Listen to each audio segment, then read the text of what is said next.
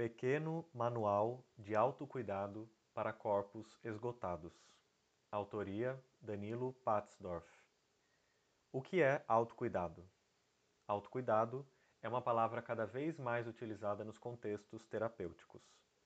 Ela funciona como um lembrete de que uma porção do nosso equilíbrio corpo-mente-espírito depende diretamente do nosso engajamento na atenção à própria saúde. Ou seja, autocuidado convoca o indivíduo para uma postura proativa sobre si mesmo, pois já está evidente que, se não imprimirmos alguma resistência aos modos de viver capitalistas, nossa energia vital será impiedosamente drenada pelo trabalho, pelas telas e pelas dívidas. No entanto, o discurso da saúde também pode funcionar como uma prática normativa de controle dos corpos, convertendo o bem-estar em mais uma mercadoria. Nesse sentido, a suposta falta de autocuidado é utilizada para culpabilizar o indivíduo, como se seu esgotamento, depressão, ansiedade, sedentarismo, carência ou distração cotidianos fossem consequências de um fracasso na administração da própria vida, bastando que ele compre uma pílula, uma cirurgia, uma consulta ou um curso para reconquistar seu equilíbrio perdido. Na direção contrária dessa última perspectiva, esse pequeno manual de autocuidado para corpos esgotados propõe breves reflexões para percebermos que não é o indivíduo quem está doente, mas sim a atual sociedade em que vivemos é que nos adoece. Isto é, a promoção do autocuidado para não incorrer na moral neoliberal de culpabilização do indivíduo deve, antes, apontar os mecanismos somatopolíticos de produção e controle da nossa atual corporalidade, bem como responsabilizar as estruturas que impedem o nosso bem viver o mercado, o Estado, a família abusiva, a desigualdade, o ecocídio, o machismo, o racismo, a LGBT-transfobia e demais formas de opressão, exploração e subalternização. Fundamentado nesse princípio, este manual contém algumas hipóteses acerca das causas macropolíticas que compõem o corpo esgotado, o corpo sedentário, o corpo distraído e o corpo carente que nos habita no contexto globalizado digitalizado das grandes cidades. Acompanhando cada hipótese, listamos breves práticas de autocuidado que poderão nos auxiliar a desobedecer aos ditames sensoriais do capitalismo para recobrarmos, ainda que ínfima e temporariamente, a própria vitalidade, a fim de transmutar nossa angústia em êxtase, nosso ódio em perspicácia nossa exaustão em teimosia, nosso medo em audácia, nosso sofrimento em sabedoria e nossa desesperança em surreição. Como descansar o indescansável? Em um passado recente, dormir era o principal recurso de descanso corporal e mental. Hoje em dia, contudo, especialmente para aquelas pessoas que já desenvolveram insônia, Dormir não é mais suficiente para restaurar a energia vital consumida ao longo do dia.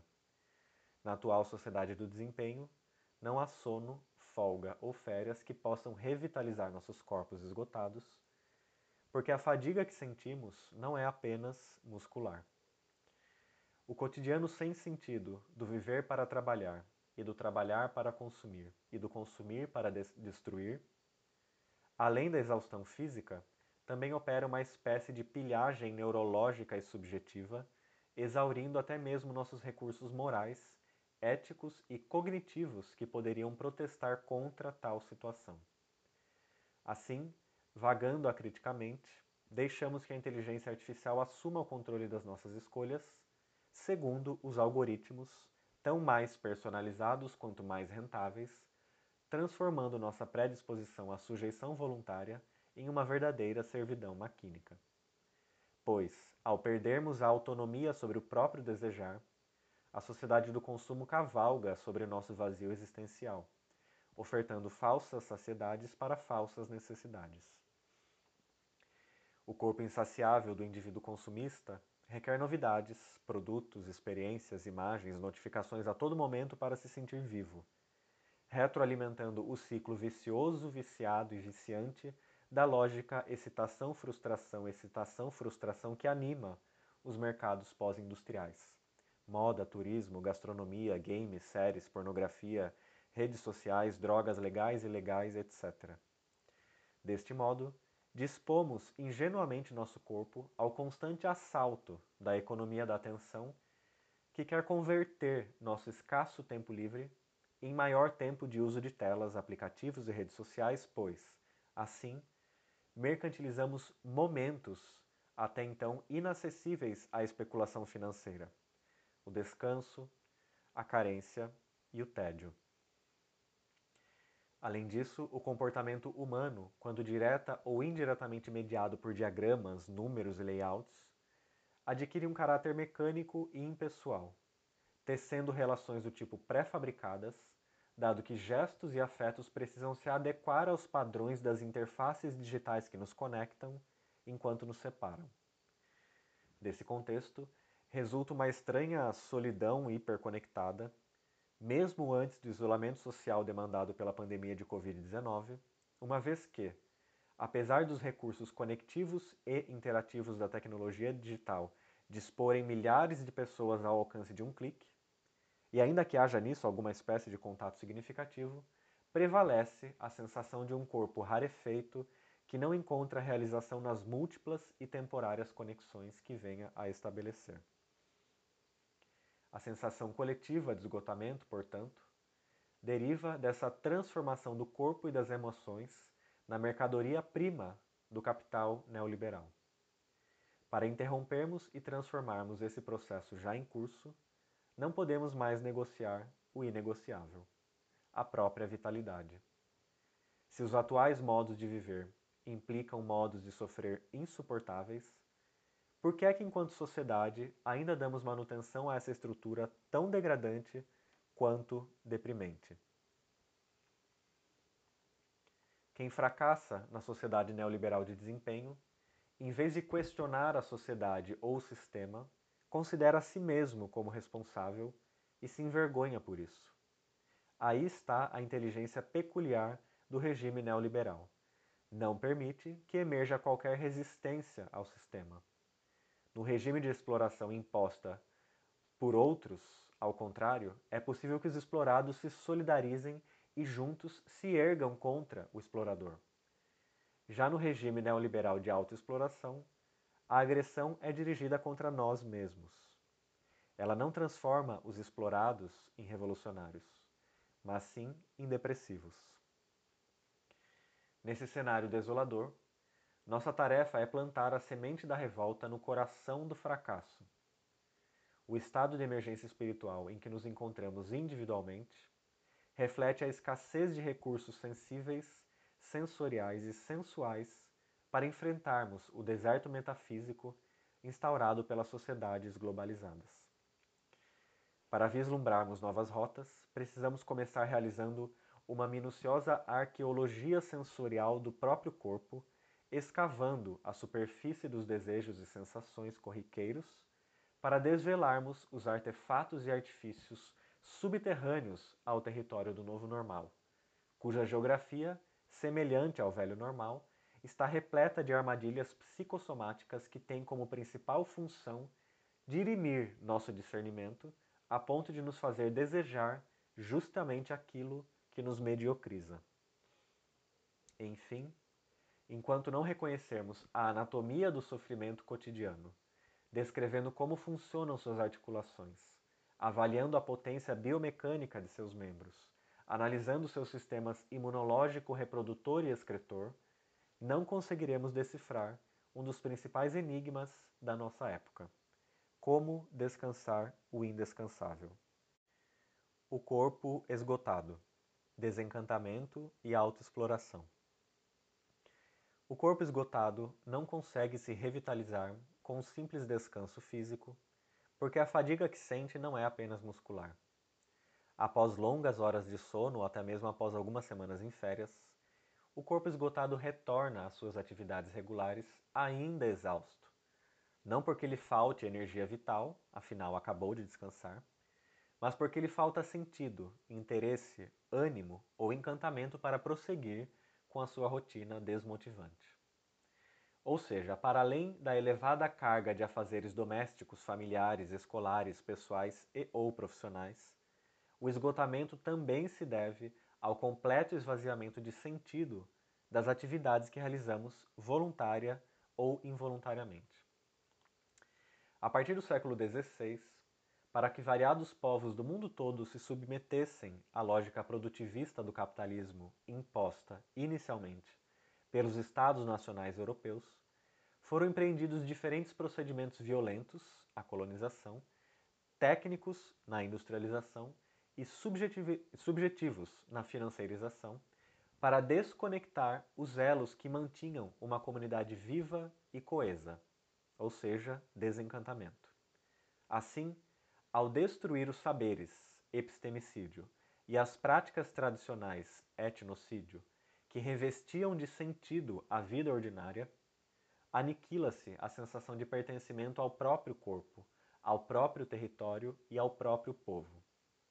Deste modo, facilita-se a subordinação da atividade pessoal a uma ordem externa, a alienação do trabalho, sobre a qual não se tem qualquer tipo de participação, controle ou escolha e com a qual não conseguimos mais nos identificar.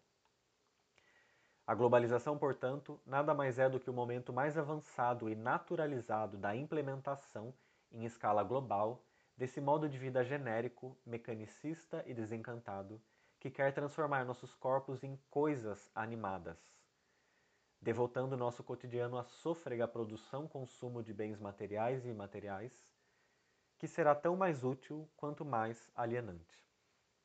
Coisidade essa, aliás, enfrentada desde sempre pelos corpos racializados negros indígenas, escravizados na primeira fase do capitalismo colonial, destituídos de qualquer possibilidade de autodeterminação, tal qual um objeto, que agora tendem a se universalizar sobre qualquer corpo subalternizado pela somatopolítica neoliberal, numa espécie de devir negro do mundo. Ou seja, a política de exploração e extermínio colonial continua viva e agora está se expandindo para além dos corpos racializados para alcançar qualquer corpo subalternizado pelo neoliberalismo. Talvez essa seja uma das justificativas possíveis para a relevância que a chamada saúde mental vem ganhando no debate público nas últimas décadas. Pela primeira vez, as pessoas brancas euro-americanas estão sentindo no próprio corpo os efeitos de uma devastação psíquica e somática resultantes da exploração maquínica coisificadora, até então reservada aos corpos das pessoas negras indígenas racializadas e das mulheres. Neste contexto, nos momentos livres em que finalmente podemos deixar de utilizar nosso corpo-máquina, sobrevém uma sensação angustiante de inutilidade imediatamente associada a uma espécie de vazio existencial, requerendo produzir e consumir mais e mais para não ter que afrontar o infinito de possibilidades de ser e estar que há para além do já viciado, limitado e conhecido trabalho-consumo alienado. Na sociedade da hiperprodutividade, mais vale submeter-se à autoexploração, que me renderá ao menos a sensação de estar vivo, a encarar o semblante insuportável da inexistência da improdutividade. Com o completo desinvestimento simbólico das relações com o corpo, com o trabalho e com a cultura, com a sensação de não pertencer a lugar nenhum, o que nos resta fazer se não trabalhar? Ao corpo esgotado, não resta outra alternativa senão trabalhar por compulsão. Workaholic.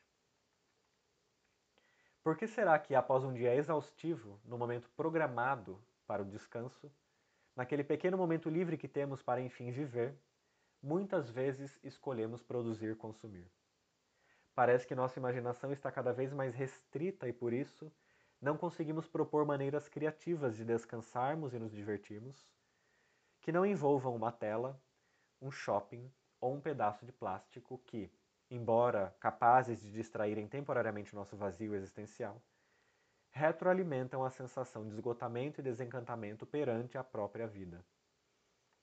Enfim, o corpo esgotado gira em falso sem conseguir descansar, porque nossa sociedade globalizada não oferece recursos subjetivos, sensoriais e culturais para construirmos uma identidade, uma gestualidade, uma sensorialidade, uma comunidade, uma espiritualidade emancipada da produção-consumo de coisas, imagens e informações, retroalimentando o ciclo desencantamento-autoexploração.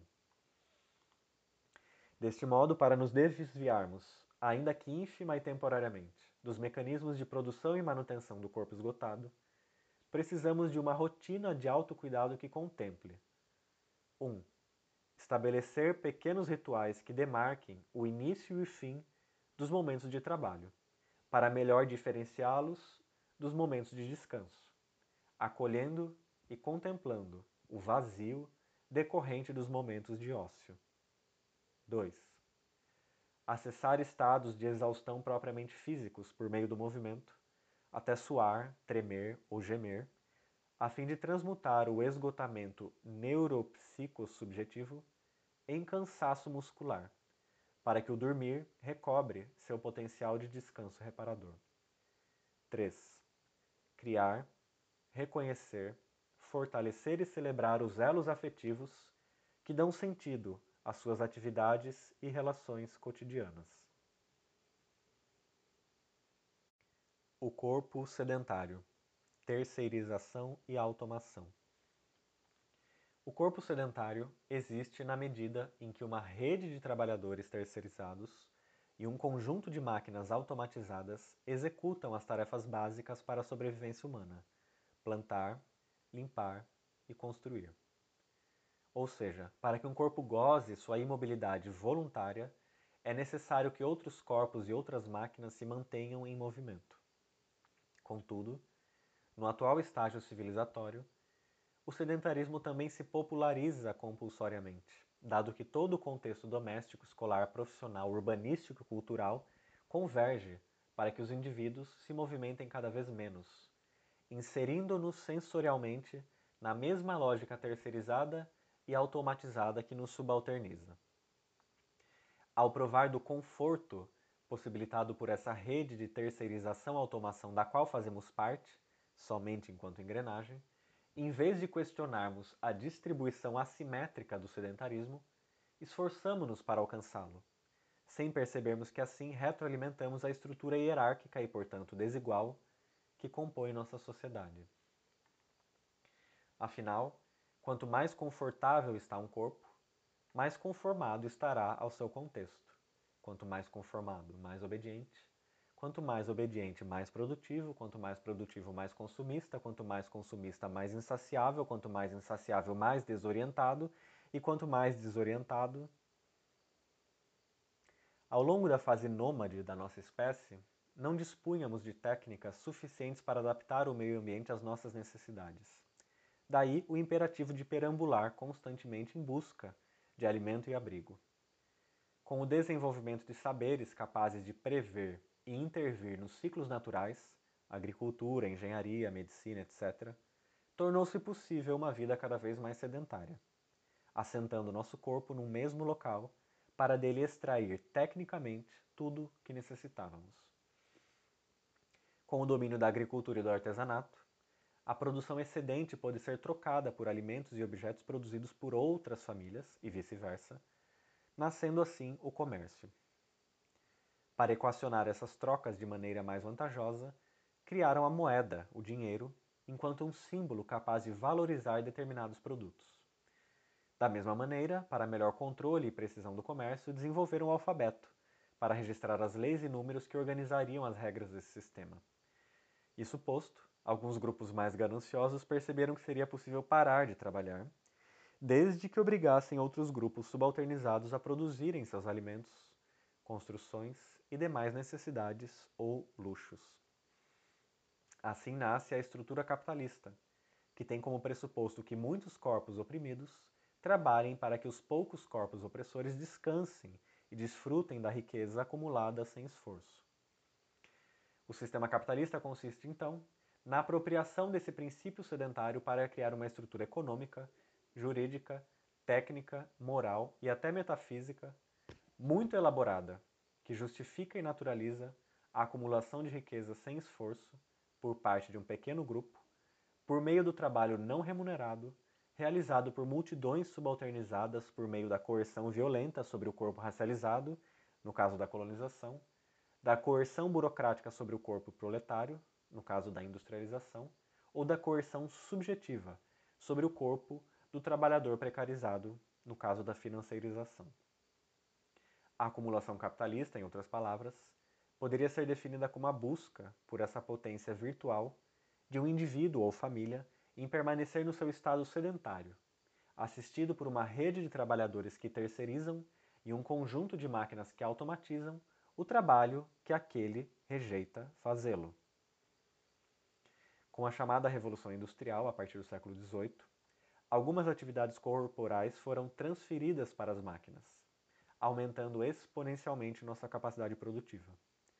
É nesse momento que é inserida, no chão da fábrica, um instrumento que até então era reservado ao uso do clero, da nobreza e da emergente burguesia, a cadeira. Derivada do trono, a cadeira, de alguma maneira, dignifica a postura corporal do trabalhador, camuflando as degradantes jornadas de trabalho. Em nome da saúde e conforto do corpo do proletariado, a postura sentada funciona como um sedativo, atrofiando os principais músculos re relativos à caminhada, glúteos, iliopsoas, abdominais, coxo-femorais, isquiotibiais, eretores da espinha, etc., fundamentais ao estágio nômade e, portanto, fraturando os principais sistemas vitais que mantinham os corpos habilitados a caçar, coletar, lutar ou fugir. Com a popularização da cadeira em poucas décadas, a postura sentada se universaliza e todas nossas atividades cotidianas passam a ser realizadas sobre este instrumento. Trabalhar, comer, dirigir, descansar, etc., a ponto de podermos afirmar, sem exageros, que o corpo sedentário tem o formato de uma cadeira impressa na sua musculatura. Surge então a ciência da ergonomia, compromissada em estudar maneiras de diminuir o desgaste do corpo proletário para aumentar sua vida útil, isto é, sua produtividade. Assim, a ideia enganosa de conforto esconde e garante uma maior produtividade do corpo do trabalhador. Rapidamente, com o avanço das tecnologias comunicativas e o surgimento do trabalho remoto, a estrutura capitalista percebeu tal vantagem, estimulando então que o trabalhador transfira a linha de produção para dentro de sua própria casa, permitindo que os corpos trabalhem até mesmo deitados, desde suas próprias camas queen size. A essa altura, a internalização dos mecanismos de controle está consumada, não sendo mais necessário qualquer patrão para garantir a contínua produtividade. Basta oferecer conforto para que o corpo sedentário, sedado e conformado trabalhe, inclusive de madrugada, sentado no vaso sanitário ou dentro da piscina. Calçando pantufas, crendo-se empresário de si mesmo, o trabalhador home office se arrasta de sua cama para a poltrona estofada, operando voluntária e compulsivamente as pequeninas e viciantes máquinas luminosas que, graças às telas onipresentes, fez desaparecer a fronteira entre trabalhar e descansar, permitindo a monetarização de momentos íntimos que até então escapavam à especulação financeira. Com a produção-consumo de imagens e informações alçadas à condição de mercadoria, nossos dados e interações audiovisuais são facilmente convertidos em lucro para corporações proprietárias das redes digitais. Nesse sentido, qualquer clique, não importa o seu conteúdo, poderá ser considerado uma forma de trabalho não remunerado. Enfim, o corpo sedentário está sensorialmente atrelado ao circuito fechado conforto, produtividade e consumo, que é simultaneamente causa e efeito do corpo esgotado. Para interromper esse ciclo, precisamos reconhecer o caráter somatopolítico que a postura sentada carrega sob seu suposto conforto, denunciando o sedentarismo compulsório que perfaz os modos de viver capitalistas, a começar pelos infindáveis anos escolares sentados sobre uma cadeira. Deste modo, para nos desviarmos, ainda que ínfima e temporariamente, dos mecanismos de produção e manutenção do corpo sedentário, precisamos de uma rotina de autocuidado que contemple criar situações artificiais de movimento para exercitar as musculaturas abandonadas pela postura sentada, caminhar, dançar, nadar, etc. Transferir algumas atividades cotidianas das mesas e cadeiras para serem realizadas diretamente no chão, comer, trabalhar, descansar, etc. assumir para si tarefas, serviços e funções que costumamos, por comodismo, delegar a outras pessoas e máquinas. O corpo distraído, extroversão e heteronomia dos sentidos. O corpo distraído está se tornando cada vez mais comum na nossa época, porque a atrofia muscular decorrente da postura sentada, quando associada às telas, implica uma hipertrofia mental. Ao limitar o movimento físico, especialmente no caso de crianças e adolescentes que ainda não tiveram sua espontaneidade soterrada pelos mecanismos de controle somatopolíticos aqui apresentados, resta à mente fruir sua potência de maneira irrestrita. Contudo, a extroversão contínua dos sentidos, se não forem contrabalanceadas com momentos de introversão, acessam um estado de saturação, que exigirá estímulos cada vez mais intensos para que possam de fato serem sentidos. Certamente, a distração faz parte das tecnologias de descanso do corpo. Após longos períodos de concentração, trabalhando ou estudando, divertir-se é a melhor maneira de descansar a mente. Inclusive, a própria etimologia das palavras divertir ou distrair apontam para uma ideia de desviar, dividir, desconcentrar, mudar o foco de atenção.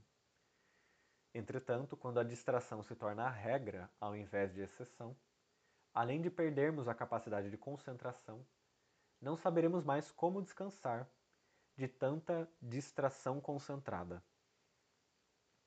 Geralmente, Após as enfadonhas horas de trabalho em frente à tela do computador, saltamos para a tela do celular, buscando divertir a atenção já estafada. Após algumas horas scrollando o feed das redes sociais, enjoados de digerir tantas imagens, então saltamos para a tela da televisão para tentar desconcentrar a concentração requerida nas distrações anteriores. E assim mantemos nossos sentidos da visão e da audição em contínua extroversão, sem lhes possibilitar a introspecção que todo e qualquer sistema vital necessita para sua autorregulação.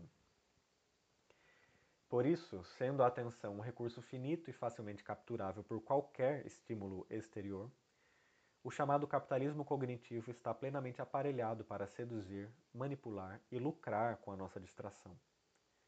Ao nos entregarmos irresistivelmente aos múltiplos recursos coloridos, barulhentos, engraçados e excitantes que chegam a todo momento em nossas telas, perdemos a autonomia sobre a própria atenção.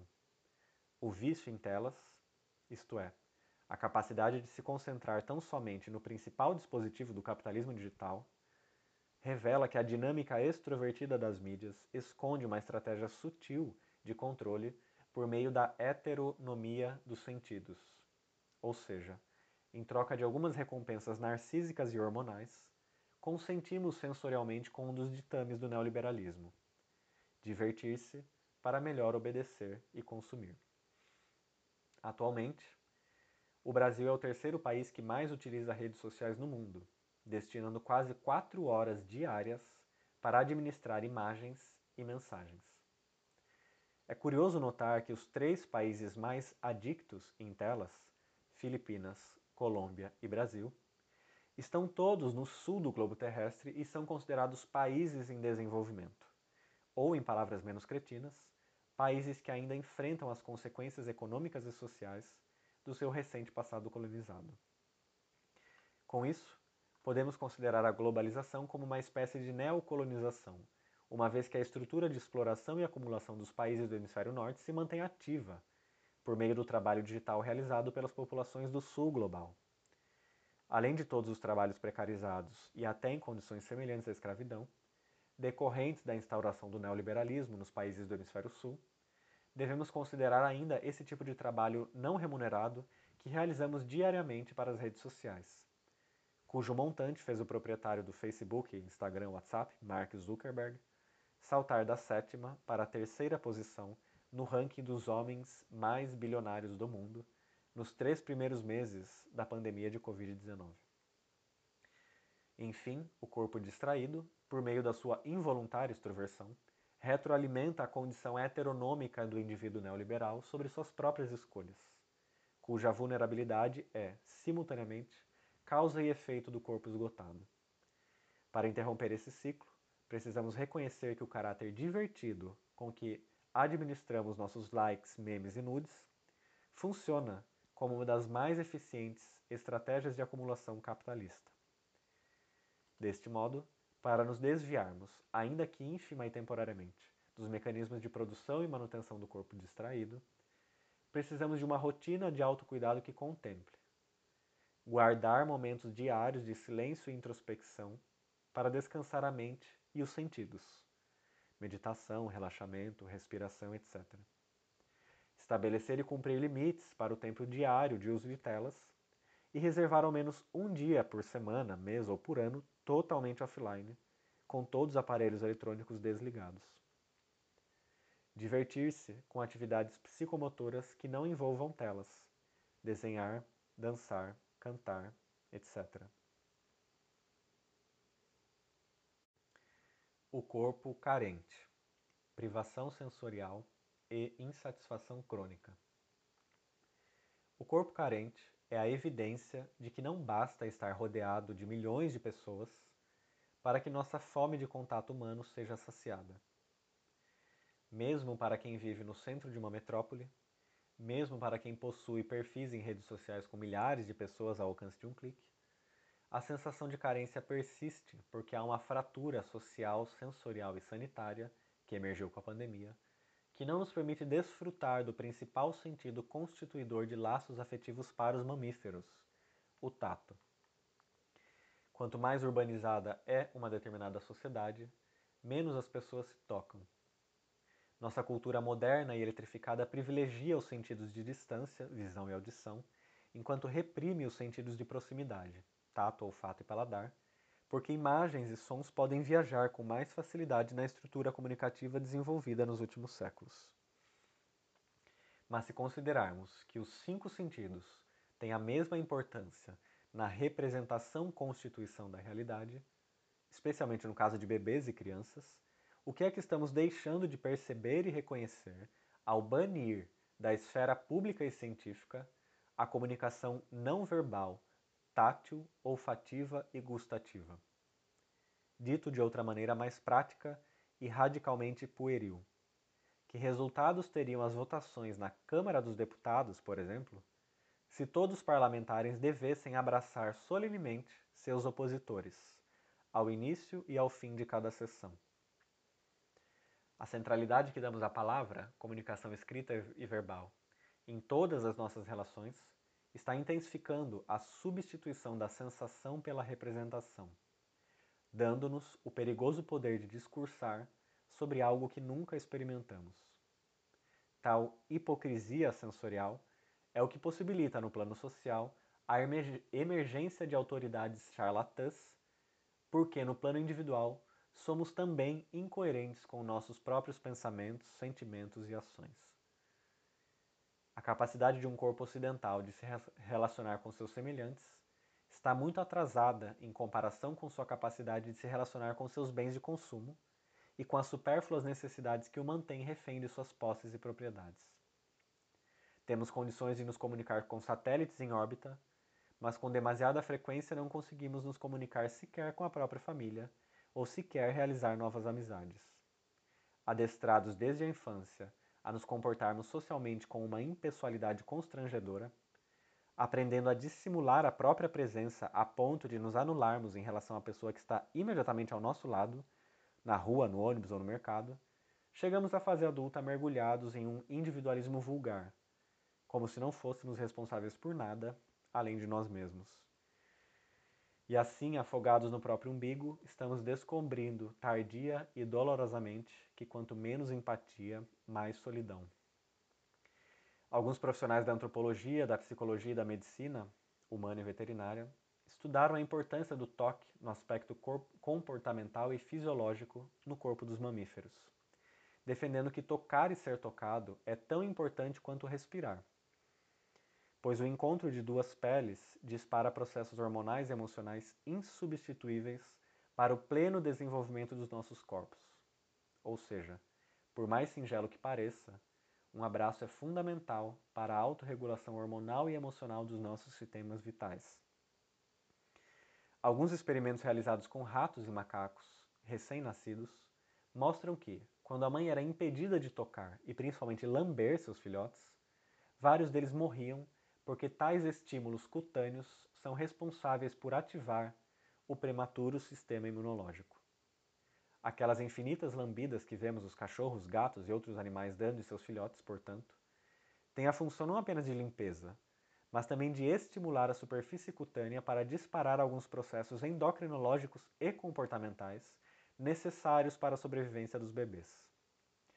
E quanto a nós, seres humanos, parentes dos primatas, prescindiríamos desses estímulos massoterapêuticos apenas por sermos seres racionais?